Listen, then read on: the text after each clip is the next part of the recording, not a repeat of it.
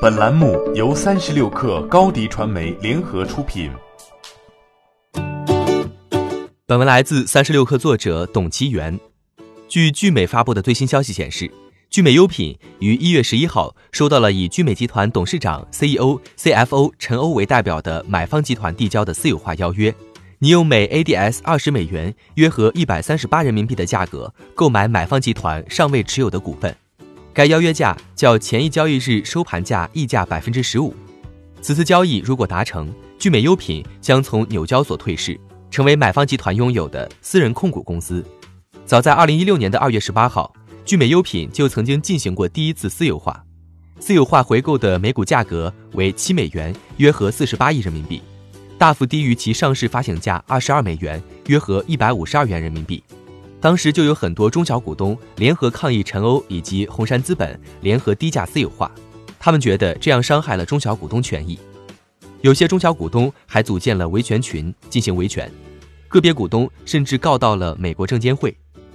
二零一七年十一月，陈欧撤回第一次私有化邀约，而后聚美优品又曾多次尝试用回购等方式来拉抬股价。结果都是杯水车薪，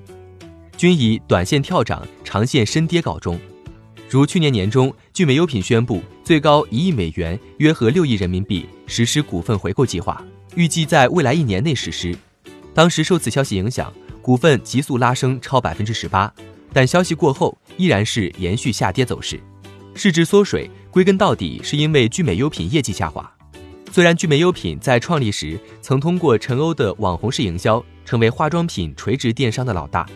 但经过假货危机、高管离职等一系列影响，聚美优品的垂直电商业务受到天猫的强烈冲击。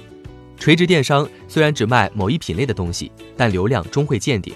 为了维持流量，必然要花费大量销售成本，但砸钱也不一定会产生效果。从二零一八年聚美优品年报来看，销售费用从二零一七年的七百万人民币大跌为三百多万人民币。相应的流量效应肯定会下滑，而综合类电商品类多、规模大、用户多，在规模效应下容易降低单位流量成本。总的来说，电商是一个规模效应极强的行业，强运营和高 GMV 才是真正的护城河。面对聚美优品的困境，陈欧也多次试图积极转型。聚美优品斥巨资曾成立影视公司进军电视剧行业，进军智能家居领域，但均收效甚微。陈欧也曾战略投资过共享充电宝接电，当前接电用户突破两亿，而上线的短视频 App 刷宝也曾登顶 iOS 免费榜榜首。